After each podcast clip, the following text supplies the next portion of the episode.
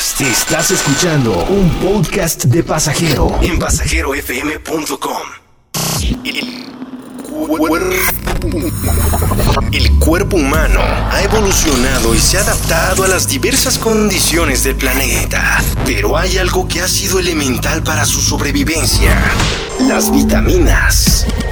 Pasajero tiene la vitamina que tú necesitas.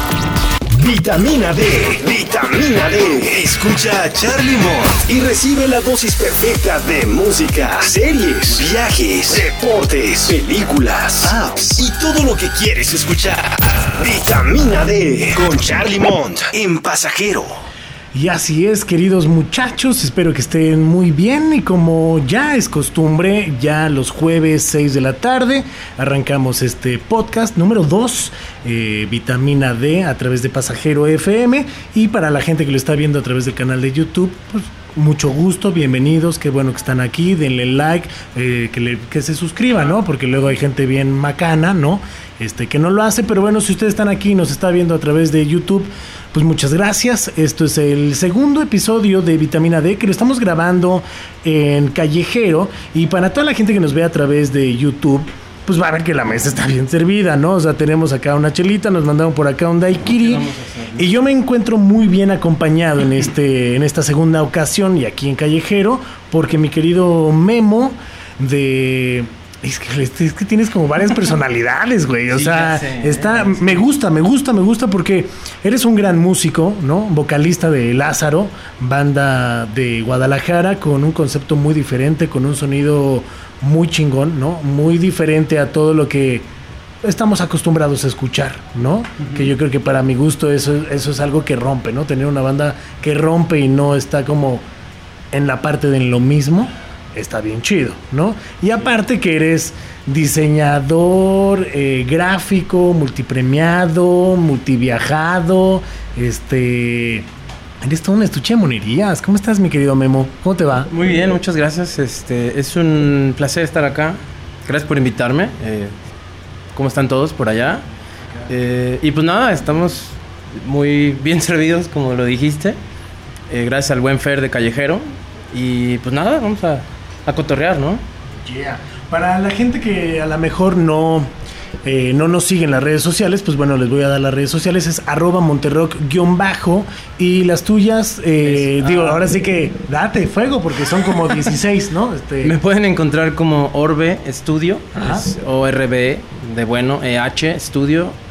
Y también estoy como el Lázaro Oficial, ¿no? Entonces ahí encuentran todo. eh, Yeah. con, digo, la banda y todo lo que hago aparte, ¿no? Memo, como tú ya bien viste y estás, estamos degustando, ¿no? En esta mesa, pues ya nos mandaron unos chupecitos y eso es parte de la vitamina de todos los días que necesitamos. Es como un rato de break, ¿no? Y en esta vitamina queremos saber cómo, cómo inicia Memo, cómo empieza Memo con toda esta onda del arte, la música, el diseño. ¿Qué fue primero, la música o fue primero el diseño? ¿O qué fue? Dices, no, pues yo la verdad es que era futbolista, pero me chingué la rodilla, ¿no? ¿O qué? ¿O cómo Fíjate empiezas? que primero fue la música. Eh, vamos, vengo de familia de músicos, entonces siempre hubo instrumentos, eh, siempre estuvimos, eh, siempre tuve en casa eh, muchas... grandes. Sí, sí, sí, traen ahí su, su historia, ¿no? Pero siempre hubo ¿Será instrumentos, por el apellido? posiblemente, ¿Será por ¿no? el Flores? ¿No? ¿Quién sabe? Entonces estuvo estuvo divertido tener muchos juguetes, ¿no? Y experimentar con todo.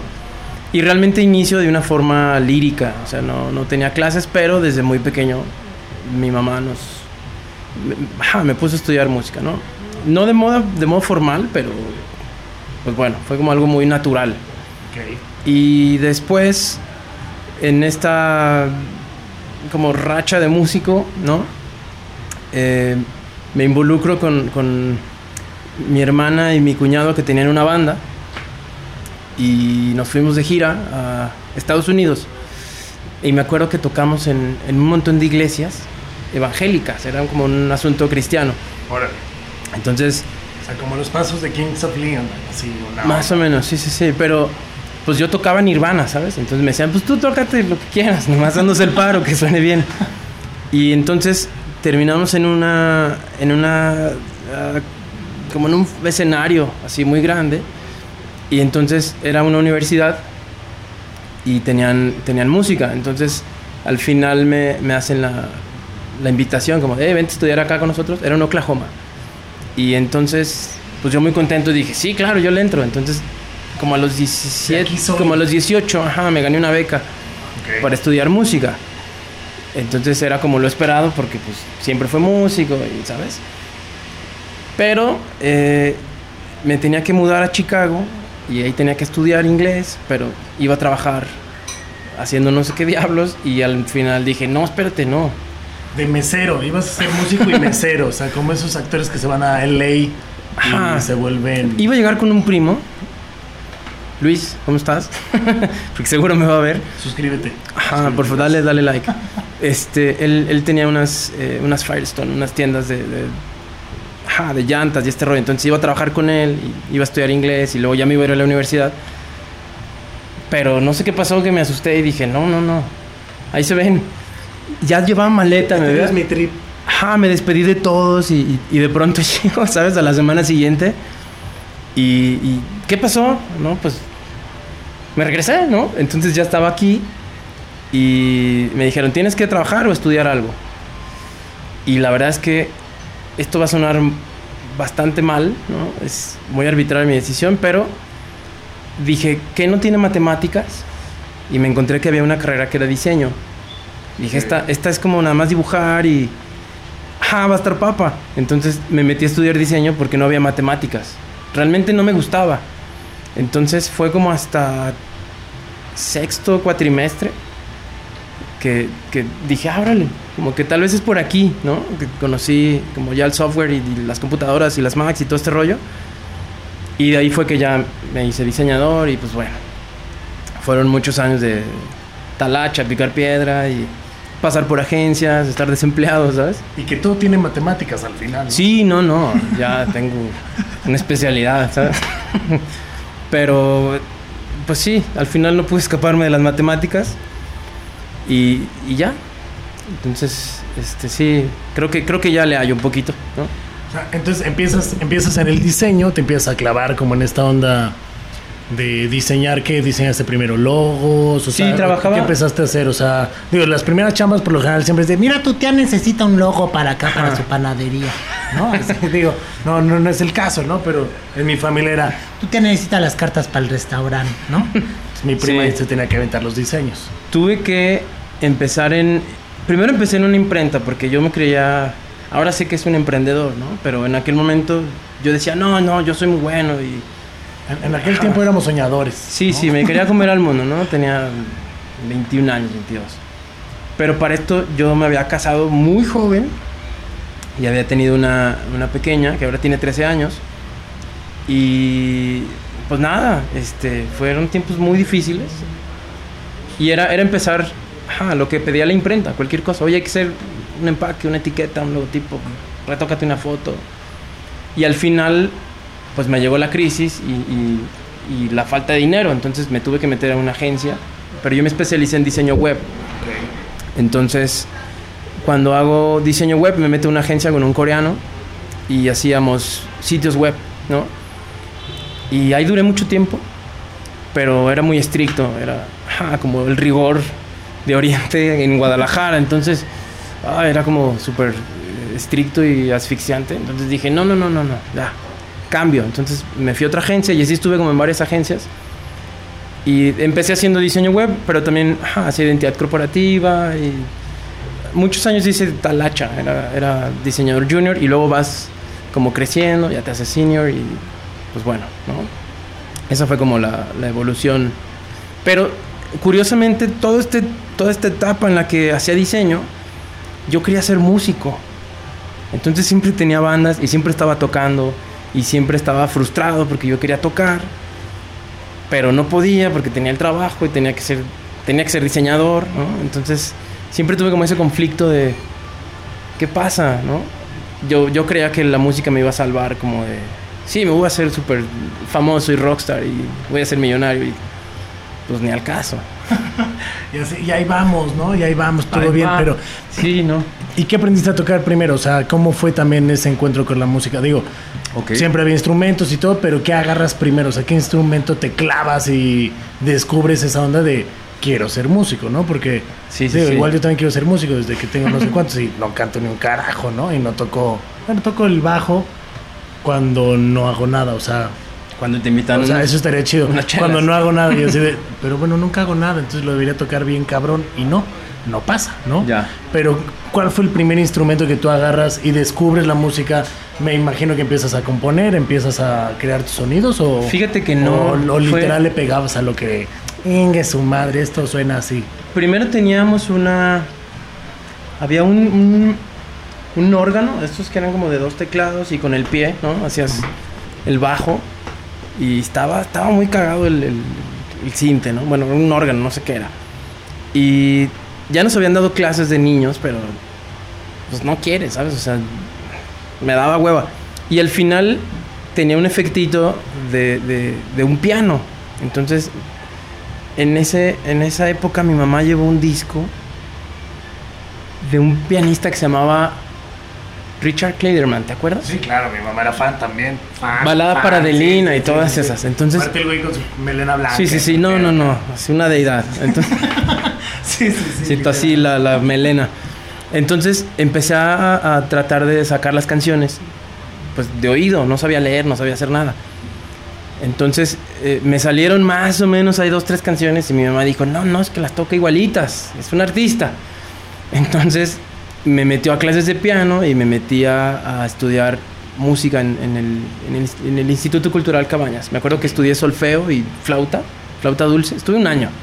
No fue como que la formación así profesional, pero eso me, me abrió el panorama. Y justo en ese momento, la batería que era de mi papá, porque mi papá, mi papá era baterista, llega a la casa, ¿no? Entonces tenía solo los tambores, no tenía tarola, no tenía platillos, no tenía contratiempos, no tenía nada, solo eran tambores y el bombo. Entonces, ¿sabes? Tienes como, como un güey pegándole. Y mi mamá como que le dio pena y dijo, no, espérate, te faltan los platillitos. Y fuimos armando así todo como muy humildemente, ¿no? Ajá. Y entonces conozco el grunge y ahí me vuelvo loco con la batería y tenía mucho tiempo libre. No, no era muy popular, entonces me la pasaba todo el tiempo encerrado.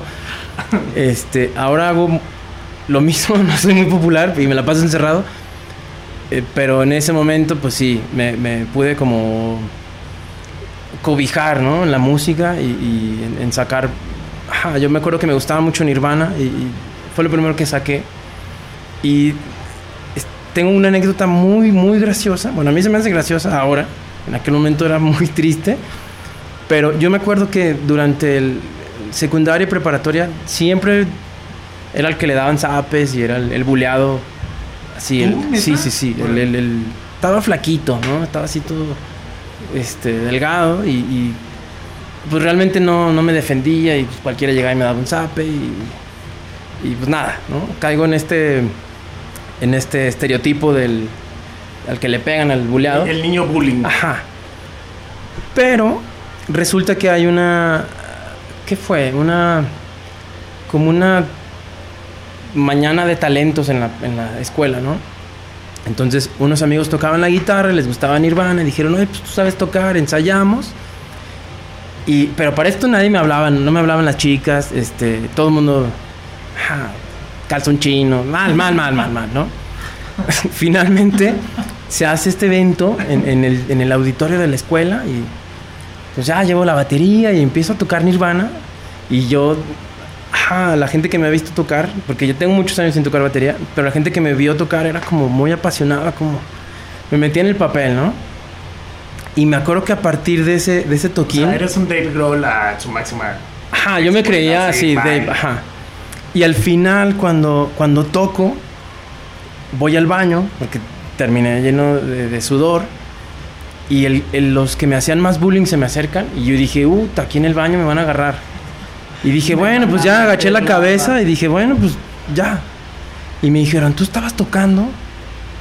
No, no, ¿cómo hiciste esto? No, no, qué impresionante. Este, y me abrazaron y yo dije, ¿qué, qué, qué superpoder es este, sabes? O sea, eh, los que me pegaban se hicieron mis amigos y cuando regreso a mi lugar, pues todas mis compañeras de la prepa era como, hola, ¿cómo estás? O sea, me empezaron a saludar y yo dije, ¿qué es esto? No, esto es una maravilla.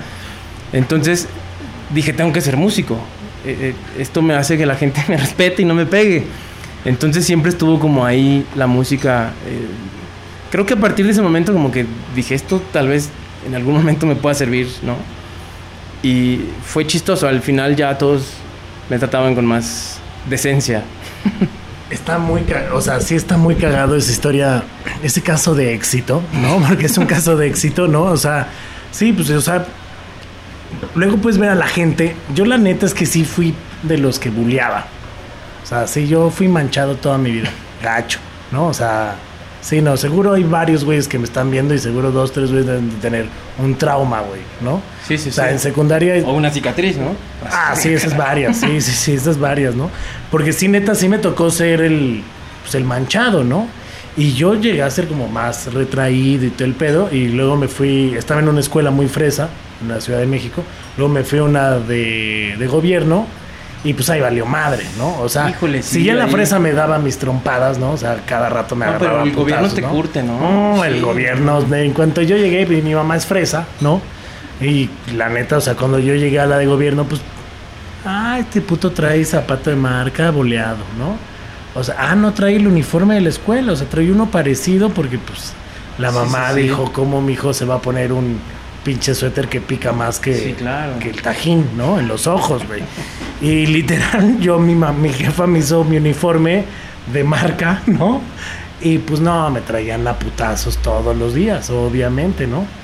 Ya. Primer año, primer año. En el segundo año, porque aparte en el primero, pues todo el mundo me decía de que, güey, no, este, no te puedes portar mal porque te van a correr y la Sí, chingada. sí, eras el nuevo. Ajá, el nuevo, ¿no? Y hasta los maestros, neta, o sea, mi maestra me aventaba gizazos y, bor o sea, y borrador a la verga, así de que, Montero, y sácate, Ah, a mí me ¿no? jalaban O sea, la oreja, güey, sí, sí, sí, o bien sea, rudo, sí. No, eso era... Educación Fue de calidad. Educación de calidad chingona, ¿no? O sea, la neta, hasta la escuela de gobierno descubre la maestra que tengo dislexia, güey. ¿No? O sea, yo toda mi vida, pues sí, pinche escuela fresa y nadie decía que yo tenía dislexia y yo diciendo pura pendejada, ¿no? O sea, y equivocándome al escribir las Bs, las Vs, las S, las Cs. Y hay veces que leo algo, güey, y lo leo al revés, o sea, es una mamada, ¿no? Pero Claro. es también por la hiperactividad y todo ese pedo, y hasta ahí lo descubro, ¿no? Pero en tu caso, qué chido, o sea, que te vean los buleables, ¿no? Y que digan, no mames, este güey, si le pega hacia la bataca, nos va a reventar una bola de putazos cuando No se había enoje. pensado eso, pero a lo mejor, sí, o sea, sí, si le dijeron, no, duro, no, pues dijeron, si este güey... contenida de muchos años. No, claro. si este güey dijo, no, este güey así le pega la batería, híjole, ¿cómo le pegará? Te late que vayamos con la primera rola, este, que es de lo nuevo, ¿no? Es de lo nuevo que trae el Lázaro bajo Sí, la manga. es, o- es como o el cierre. está? Esta canción es el cierre del disco. E hicimos una versión eh, en- como para radio, más cortita. Y, y la batería es en vivo, a comparación de la primera canción que sacamos en el disco. Pero creo que les va a gustar. Entonces, Y este es el- digamos que es el cierre como de esta temporada. Sí, O sea, ahorita, este- estamos, ahora estamos grabando ya el, el segundo disco y esto ya es como el cierre. Entonces, prepárense que lo bueno, lo, lo siguiente está muy bueno, está... Está, divertido, está sabroso. Está sabroso. Pues vámonos con esto que se llama se llama Perdonar y lo escuchan aquí en Vitamina D. Para la gente que nos está viendo en el a través de la señal de YouTube, pues nos vamos a ir a unos bonitos logos eh, que ustedes van a poder disfrutar, porque aquí lo importante es escuchar, no ver. Así que esto se llama Perdonar de El Lázaro. Estamos en Vitamina D, muchachos. Vitamina D, la dosis perfecta en pasajerofm.com.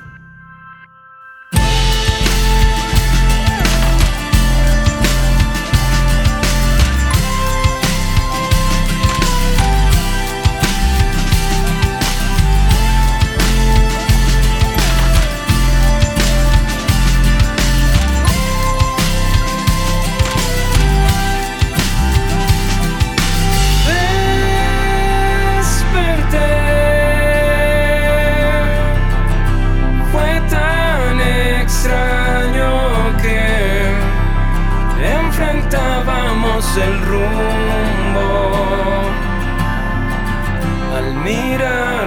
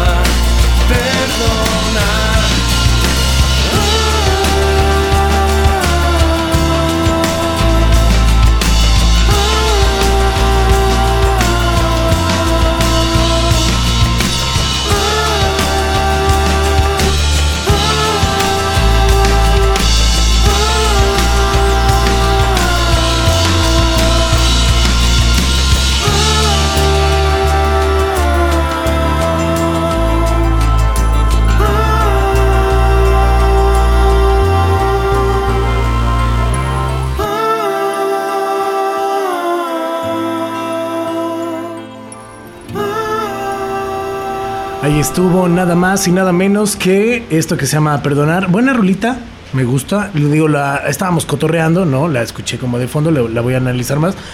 Pero hace rato que me las mandaste, ¿no? O sea, y que te fuiste a grabar ahí acá una, entra- una entradilla, este, que hasta sketch hicieron, y no, No, sé la qué tanto, y buena, una sí, sí, cosa ahí- ahí impresionante, ¿no? Escenografía, Este, producción. me gusta, me gusta que me quiten trabajo, güey. Eso es algo muy agradable, ¿no? Este, pero buena esta rola de cierre. Y qué bueno que tienes rolas que duran cuatro minutos, güey. Sí, Porque, sí. bueno, ahora que estaban en otras estaciones de radio, luego para nosotros los locutores, hay veces que es muy difícil clavar una rola que dure seis minutos, güey. Siete minutos. El Lázaro tiene rolas que prácticamente todas rebasan los cinco. Sí, son- O sea, es un trip que, bueno, es parte como de esa esencia que está chingona y todo el rollo, ¿no?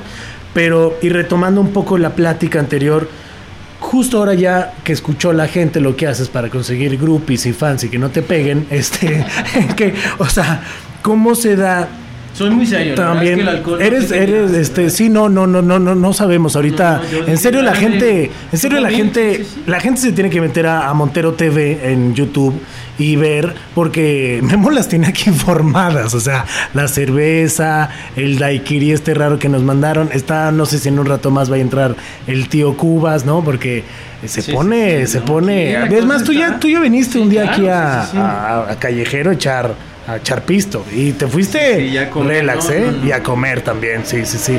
Pero ya que está este, este cierre, ya están los pistos preparados, ¿qué sigue para el Lázaro? ¿Cómo viene Lázaro? Y también, o sea, güey, estás viajando un buen, estás en los mejores eventos de diseño, ¿no? Que eso también es algo súper importante, ¿no? O sea, te estás yendo a Colombia, te estás yendo a Nueva York, acabas de ir, vas a regresar, ¿no? Ahora en septiembre te vuelves En a ir, ¿no? En noviembre te vuelves a ir, o sea, come on.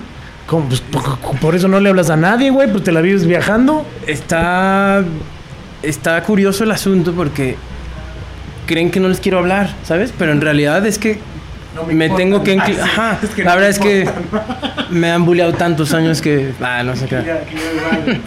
No, la verdad es que de pronto el trabajo se pone medio pesado y... O sea, ni en mi casa eh, puedo estar, ¿sabes? O sea, es de que, ah, este güey está trabajando y al rato venimos. Porque es demasiado, o sea, son, son proyectos que, que- La verdad es que me gusta mucho esto que estoy haciendo ahora. eh, eh, pero bueno, estoy haciendo mucha ilustración digital. Es, es como gráficos para publicidad, ¿no? Para muchas marcas. Pero también se presta como para hacer piezas, eh, vamos, como artista. Y entonces eso me permite exponerlo y como rolar un poco más, ¿no? Pero sí, la gente cree que no le quiero hablar, o que no quiero salir, o que no quiero hacer algo, pero la verdad es que estoy eh, metido dos o tres días o, o más eh, eh, en proyectos y muchos, eh, cuando les platico, dicen, ah, pues con razón, porque muchos clientes no están aquí en Guadalajara, ¿sabes? O no están en México, entonces de pronto tengo una diferencia de seis horas y tengo que chambear y tengo que mandar el archivo y... O sea, ahorita, no sé, si son las 12 del día, para ellos ya son las 6 y ya van tarde. Es como, oye, ya mándamelo. Entonces siempre tengo como el, el- el reloj en contra. Pero bueno, ¿Qué hora? Que justamente estábamos, bueno, ganaste ahí un reconocimiento por una publicidad que, bueno, por un gráfico que le hiciste, un diseño que le hiciste a Chilango, Sí. ¿no? Por este te fuiste a Nueva York. Por- con ese me voy a ir. Con este te vas ahora en noviembre, En noviembre. pero te fuiste también hace unos meses, este, estuve en, estuviste en Bogotá y, y en bueno, y en, de este- y en México, Ciudad de. México y en este, en el que vas a ir a Nueva York, ya estuviste también, o sea, ya expusiste, no con, no con Chilango precisamente, con pero fuiste con otra revista, ¿no? Y que algo que me pasa con los diseños que haces y con la música que haces, ¿te has dado cuenta que no es para México? ¿Te has dado No cuenta que no es como, sí. o sea, tus diseños, ¿no? O sea, la música de Lázaro, ¿no? O sea, y me refiero, por ejemplo, el mexicano es muy malinchista, ¿no? El mexicano es muy difícil. Sí. Si no suena ecléctico, si no suena lo mismo que conozco, si no suena a jaguares, güey, si no suena, ¿sabes? Es medio mamón, ¿no? Y la neta, lo que, lo que ustedes hacen y los diseños que hacen, pues es para exportar, güey. Por eso lo que bien dices es, mis clientes son europeos, mis clientes están en otro lado, ¿no? O sea, o mis clientes están en Estados Unidos, o porque aquí no hemos entendido que el diseño gráfico no es ven y hazme mi logo y yo te digo cómo lo diseñes, ¿no? Que haya diseñadores a diseñadores, porque no, si yo te enseñara el, el diseño que me hicieron de vitamina D la primera vez, güey, o sea, no mames, a dos de aventarme así a Mariano Otero y Patria así a las dos de la tarde, ¿sabes? Pero creo que luego no entendemos la capacidad de los diseñadores que tenemos en México, ¿no? O sea, creemos que los diseñadores son los que te van a poner bien la tipografía, te van a hacer bien el loguito y va más allá de hacer todo Sí, ese rollo. Sabes que creo que es parte de la cultura de, de las mismas agencias de publicidad. Es como si fueras un operador, y digo, no nada más en diseño, también la gente que hace cine o hace video, o la gente que, vamos, cualquier profesión, ¿no? De, de pronto se vuelve como, ah, quiero que hagas esto y así, ¿no? Y, dices, pues bueno, y, y tiene mucho que ver porque no sabes, estás aprendiendo y todo este rollo, entonces, híjole, es, es, es difícil, pero no es algo que yo, es que cuando le platico a la gente sueno presuntuoso, sueno sangrón, sueno como, ay, qué presumido, si otra vez va a presumir, otra vez nos va a decir que se fue a China. Pues, sorry. Pero- Ay, pues, tú que no puedes. viajar. Pero créeme que muchos años intenté hacer cosas en México y, y, y no. O sea, cuando empezaron lo de, lo de las bicicletas aquí en la ciudad, hace muchos años, yo me acuerdo que mandé un gráfico y me dijeron que no. Entonces dije, bueno, estaba yo todo triste y todo agüitado y, y en eso me encuentro una convocatoria en Argentina para una publicación también de bicicletas y dije, bueno, ya tengo este gráfico, pues lo voy a mandar. Nada más que ya el formato era un poco más pequeño, no, no era tan horizontal. Era para un libro. Dije, pues bueno, si me seleccionan, qué chido, no, no me importa que no me paguen. Lo mando y queda. Entonces dije, ¿qué pasó? ¿Sabes? Es el mismo gráfico, porque aquí dicen que no. Y allá estoy con un montón de, de artistas, porque yo no era artista. Pues, entonces, yo era un monito que hacía talacha, que aviéntate un logo y hace estas cosas. Y al final empiezo a aplicar a muchos lugares y, me empiezan a decir que sí. No sé si tal vez porque me preguntan, ¿qué, ¿qué crees que detonó que de pronto te consume alguien en, otro, en otra parte del mundo? Creo que tiene que ver mucho con, con ser necio, ¿no? con, con, estar ahí terco, porque yo lo vi con Lázaro. Me acuerdo de algo también eh, muy característico cuando, cuando fuimos, cuando empezamos a ir a Ciudad de México a tocar. Tengo una anécdota con Olivia Luna en Reactor. Yo quería hablar con ella, yo quería que ella nos hiciera una entrevista porque decía, es que Olivia y Olivia, ¿no? Bueno, finalmente insistí tanto por todos los medios que pude que Olivia me dijo, a ver, ya, este, si eres así de terco, tu proyecto va a funcionar. Entonces, este, me dio su WhatsApp y entonces nos, ajá, pues nos hicimos amigos, ¿no? Eh, y, y, entonces fuimos, nos recibió, nos hizo una entrevista y, fue algo como gratificante. Creo que ser necio no es malo, ¿no? Entonces, eh, creo que esa es tal vez una característica de, de, de por qué tal vez en otro lugar te aceptan digo, tiene que ver también lo que hago, ¿no? Que les gusta. Es como muy eh, latino, como lleno de flores, lleno de plantas, entonces eso es muy atractivo para otros países, ¿no? Entonces, bueno. Hay países que son más fríos que el culo que un oso polar, ¿no? O sea, si mandas los diseños a Europa y ese rollo, digo, y también en Argentina, bueno, una cosa que tenemos los mexicanos es el folclore. Sí. Y, y, somos grandes en ese folclore, ¿no? Ya en, en el primer podcast vino Venado Meraki, ¿no? Una banda que, puta, todo el folclore tapatío sí, lo tienen, claro, sí. el violín y las botas y cómo se visten y la barba. Y, o sea, creo que es parte de esa esencia mexicana, ¿no? Y yo creo que eso es lo que neta a mí sí me ha pasado y no sé si a ti, obviamente que te ha tocado ir a más lugares, pero a los mexicanos los quieren un chingo. Sí. O sea, la cultura mexicana la quieren un chingo, o sea, yo me he topado con gente que, o sea, bueno, en París me llegué a topar con gente que llegaban hablando en inglés y me hicieron cara de vete a la chingada, ¿no? Y empecé a hablar en español y fue como de, ah, mexicano, ¿no? Y fue como de, ah, oh, monsieur, monsieur, o sea, casi me la chupan en dos minutos, sí, ¿no? Sí, sí. Y fue como de, ah, cabrón, ¿no? ¿Sabes? A, a, mí me pasó algo la primera vez que fui a Nueva York, que fue el año pasado. Eh, yo tenía como este prejuicio con, con, la gente afroamericana. Yo decía, no, pues los, los, los, de piel negra con los mexicanos no se llevan, ¿no? Yo tenía esta creencia. Pero en realidad... Nos fue, vemos despintados. Ajá, fueron, fueron los más amables, ¿sabes? O sea, eran los que más te ayudaban. Eh, de pronto en un bar conozco a un, a un chico y me dice, ¿de dónde eres? De México. Y dijo, ay, qué chido, me invitó una cerveza. Y yo dije, órale, ¿sabes? Y terminamos platicando un montón me invitó una cerveza, así, no, te creas. a su cuarto y no, y, carcélala, no, no, no, no. Entonces. Saludos a Mike. John. John, John. Es, es muy. Es Papa John. es muy cagado, pues, como. Eh, de pronto esta gente. Pues tienes como este. Un poco como la similitud, ¿no? Como tal vez nuestras culturas han sido un poco medio pateadas, ¿no? Tanto los mexicanos como la gente afroamericana. No tanto nosotros como ellos, pero. Pero está chido, digo, la verdad es que. Pues nada, salud. Salud. Ahora sí que hay una. Ay, eh. cabrón, para que se vea que sí hay. Eh, Memo, ¿qué viene para, para el Lázaro? O sea, ¿qué es lo siguiente que tendría que tener el Lázaro ya en, en proyecto, viene nueva música, sí. este, digo, porque esta carrera de la música, tú sabes que entre más te tardes, pues es peor, ¿no? O sea, y luego sí. ni te pelan, ni te escuchan, ni nada, ¿no? Eh, creo que el año pasado fue un buen año para el Lázaro, ¿no? O sea, estuvieron en Festival Marvin, este, y, y se movieron como varias cosas, ¿no? Que, que luego es eso, los fans luego se iban a quedar como, bueno, ¿y qué pedo? ¿Dónde están? ¿No? Sí. ¿Por qué no hay ruido? ¿No?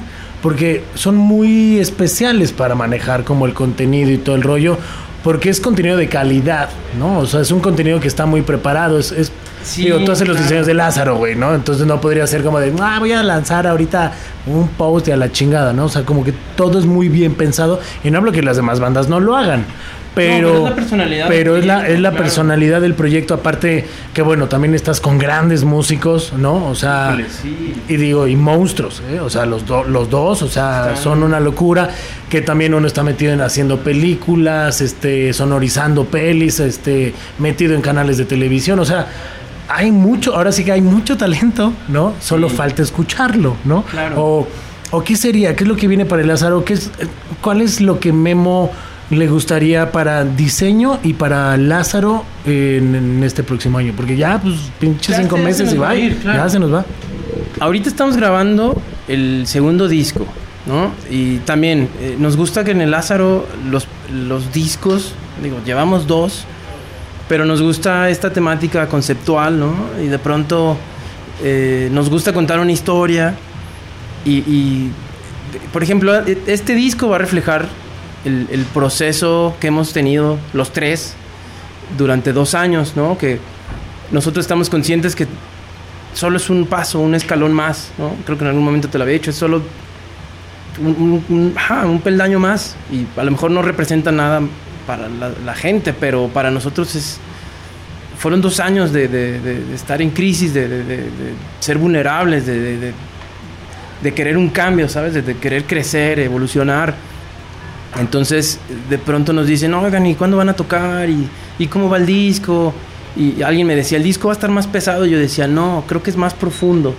O sea, más, no sé, tal vez es pesado escuchar, este, no sé, metal, ¿no? Progresivo o, o acid jazz. Es como, la gente, no, no, no. La- no. Aquí, aquí la señora productora que la tienes en, señorita, que- señorita productora que la tienes enfrente, güey, se la vive escuchando Ramstein, Korn y No, Slipknot mí y la chingada, o sea, yo me subo a su camioneta y quedo en coma diabético de, de oídos, güey, media hora, ¿sabes? O sea, pero aguanto el acid jazz muy Claro. cabrón. A mí me O sea, gusta. pero no Totalmente. aguanto el metal, güey. El metal sí, perdona a todas las bandas de metal cuando vengan, encantados de recibirlos, pero yo no, No, soy pero- un güey que tenga así de Spotify, metal, ¡pah! güey, no Tienes puedo. que tener, vamos, el gusto, ¿no? Lo adquieres, o eres músico, o estás entrenado, o como sea. O sea, no es como que mi mamá escuche, este, no sé, a Kim Crimson, ¿sabes? O sea, va a decir, no, a mí ponme algo, a lo mejor escucha algo de rock pop y dice, bueno, ¿no? Este, este Clayman, pues bueno, de ahí ya sabemos lo que he escuchado. O sea, Entonces- es como la mía, güey, ¿no? O sea, le gusta lo bonito, lo bien, ¿no? Diseñado, un diseño sonoro bonito, que, que sea fácil de digerir, sí, sí, sí. que puedes mover la cabecita y digas, mira, ¿no? Ajá, oh, mira la melena, sí, ¿no?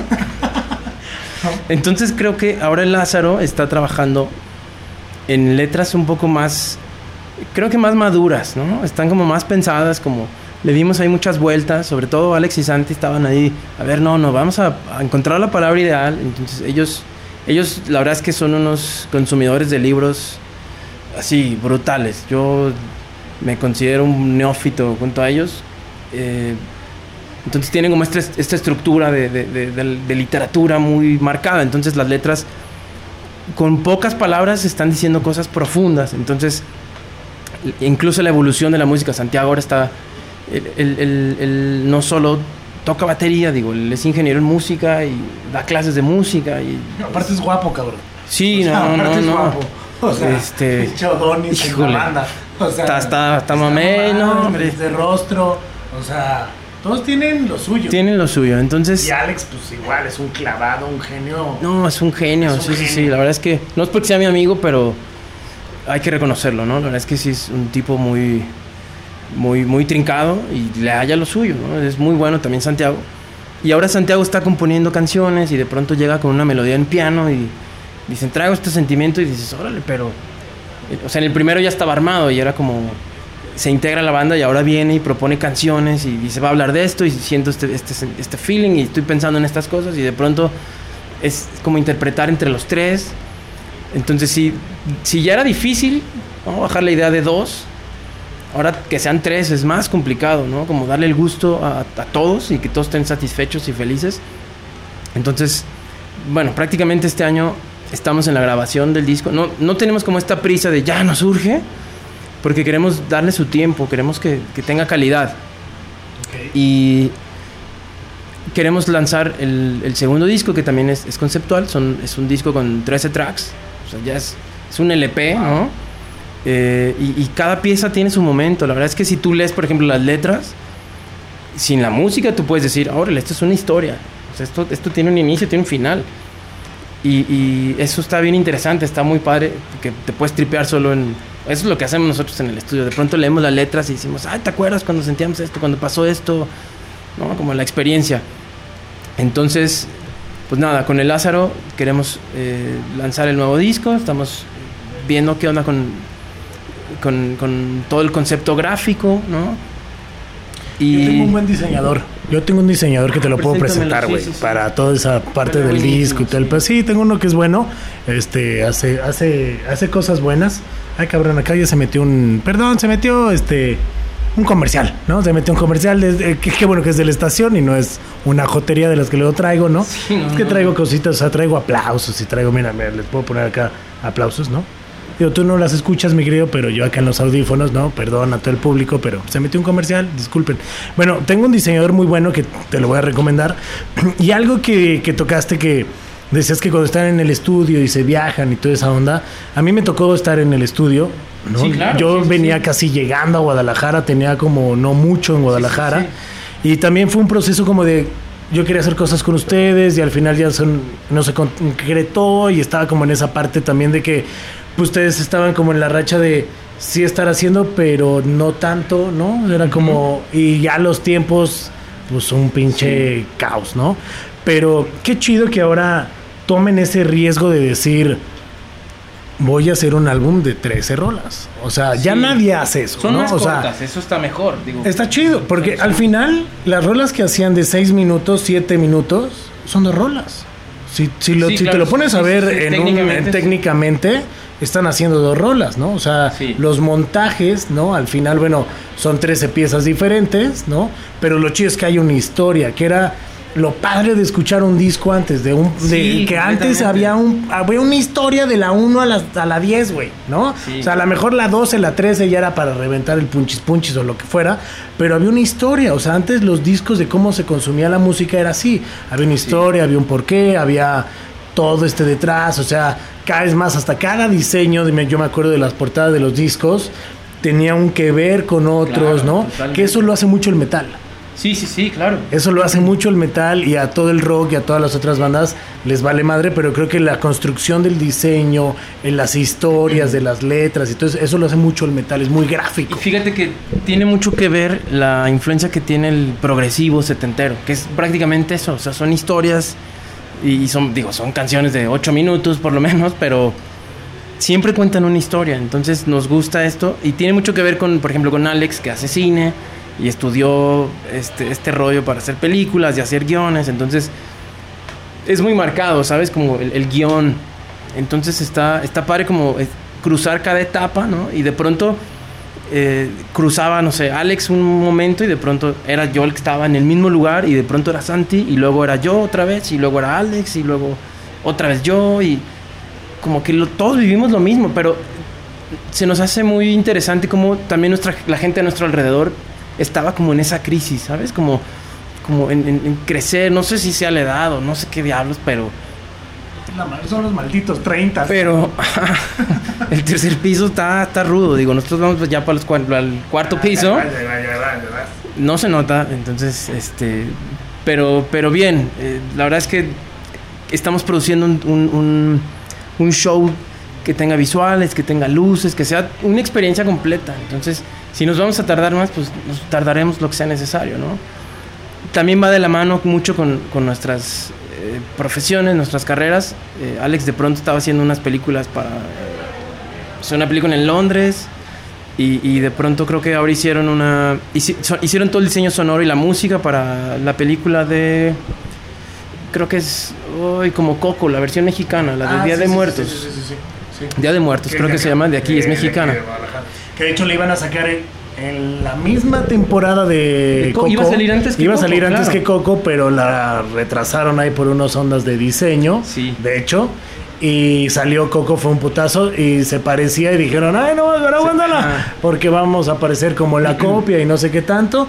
Que de hecho hay un parque aquí temático en Guadalajara que se llama Calaverandia. Claro, sí, sí, sí. Que uno de los socios de, o bueno, iba a ser socio de la película, que al final ya no, también por el pedo de diseño del parque, que sí, que no. Este, es este, no me acuerdo bien el apellido, pero bueno, se llama Marcos, que es el director Claro, de, sí, de sí, sí, Altea. de Altea. Entonces, este, pero bueno, ahí va ese proceso y, sí se tardaron un rato también, un rato. Sí, entonces entre que estaba con esa película y de pronto decíamos, tenemos reunión, ensayo, decían, no, espérense, este, tengo que entregar esto.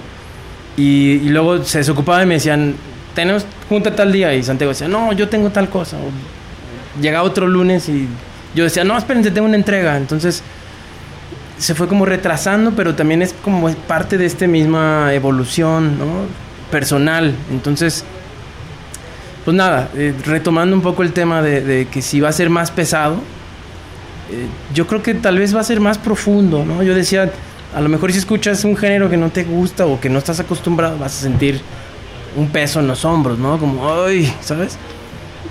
Te puede pasar con el reggaetón. O sea, como de, ay, ¿sabes? O la banda, o al que, al que no le guste. Saludos a la Eh, pero yo creo que este disco más bien te va a generar un hueco en el estómago, ¿no? Como vas a sentir algo de, de- como como dirían los italianos, eh, ¿qué te dice la pancha? ¿no? ¿Qué te dice como, la como, como algo más de adentro, sí, sí, sí. Entonces creo que está interesante. La verdad es que nos gusta esta, este, esta evolución de la banda. Entonces eso sería como hablando de Lázaro. Yo con diseño de pronto pues ya estoy eh, ya trabajando para gente por todos lados. Hoy, hoy me llegó un correo de, de una empresa en Rusia, ¿no? que, que- que hacen trajes de baño y dijeron, queremos que hagas unas ilustraciones para los trajes de baño. Y dije, pues va, o sea, aquí no me están dando trabajo, pues allá sí, pues lo tomo, ¿sabes? Vamos a Rusia, güey. Yo Vamos puedo a ir a Rusia claro, sin sí. ningún pedo. Yo puedo ir contigo, te puedo acompañar. Este, yo tomo las fotos, no hay Totalmente, sí, yo- sí, lo que tú casting, necesites. todo. todo, todo, todo. No hay problema, Todo es todo, profesional. es profesional, todo es un Aquí ámbito No se profesional. toma, no se fuma. No, nada, no, nada, nada, nada, a no, trabajar. todo tranquilo, todo tranquilo.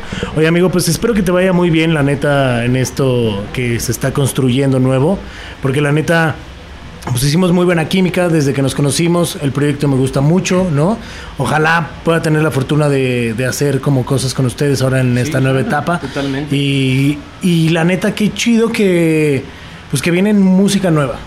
Eso, Sí. eso es lo importante. O sea, está bien que se tarden, pero no que se cuelguen, cabrón. Como Sí, Molotov, no, no. que se tardó 10 años en sacar otro puto disco, ¿no? O sea, no.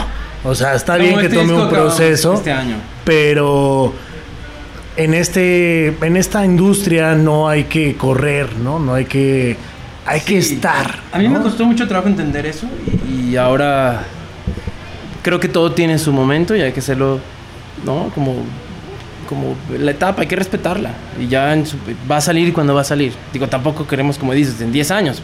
Pues este año se acaba y, y está padre porque nos estamos clavando en, no sé, el otro día estaba en el estudio con Alex y estábamos grabando una maqueta que en realidad pues ya quedó prácticamente la canción.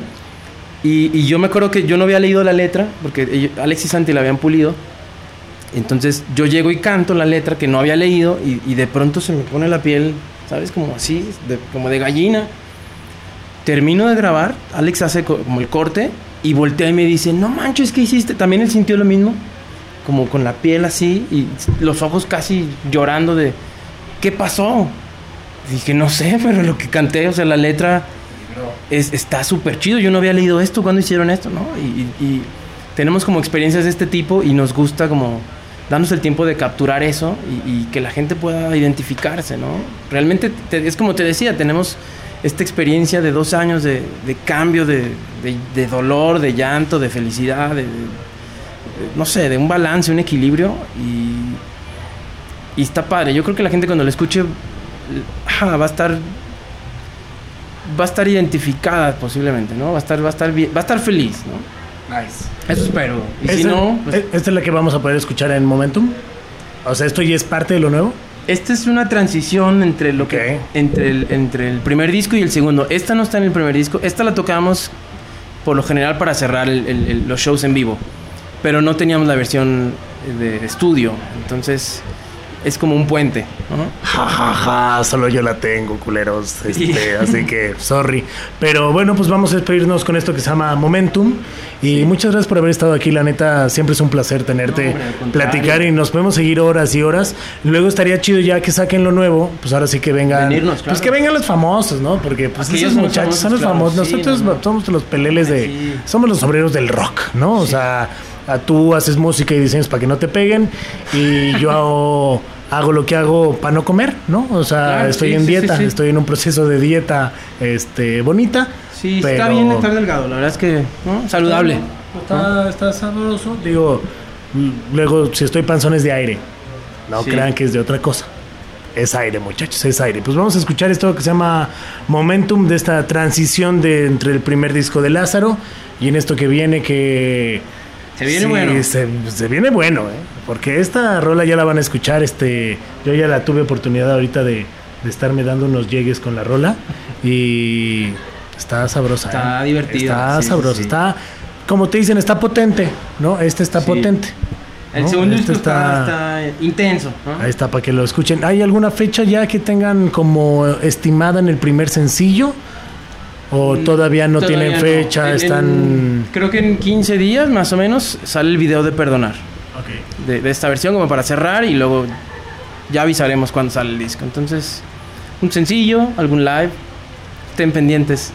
¿no? Vuelve a, a dar las redes sociales para que la gente, si a lo mejor dijeron, a ver, vamos a adelantarle, ¿no? sí, a se aburrieron. O sea, sí, ¿no? ¿Redes sociales? Estamos como el Lázaro Oficial en Instagram, en Facebook, eh, pero tenemos un sitio web, es elázaro.com, ahí les vamos a dar todas las cosas que hay en internet, ¿no? Y a mí me encuentran en orbe.com o como Orbe Studio, acuérdense, la H al final de, de la E, de Orbe. Y nada, estén pendientes, ahí van a ver muchas cosas muy divertidas. Ahí está, aquí estuvo mi querido Memo Flores, Guillermo Flores de Lázaro, y gracias amigo por haber estado No, aquí. Yo soy Charlie Mont y pues nos despedimos de esta vitamina, eh, los vamos a dejar con esta rolita, acuérdense de seguir eh, Monterrock TV y Monterrock-bajo en las redes sociales, en algunas es con doble guion bajo, pero ya una vez que le ponen el primer guion bajo, ahí voy a aparecer, si no me conocen, no, no, no lo necesitan hacer, solo con esta jeta que ustedes pueden ver, van a ver que soy yo, ¿no? No hay una cara igual. La, y si sí, pues que me lo presente, cabrón, ¿no? Pero bueno, vámonos con esto que se llama Momentum. Esto es vitamina D. Adiós.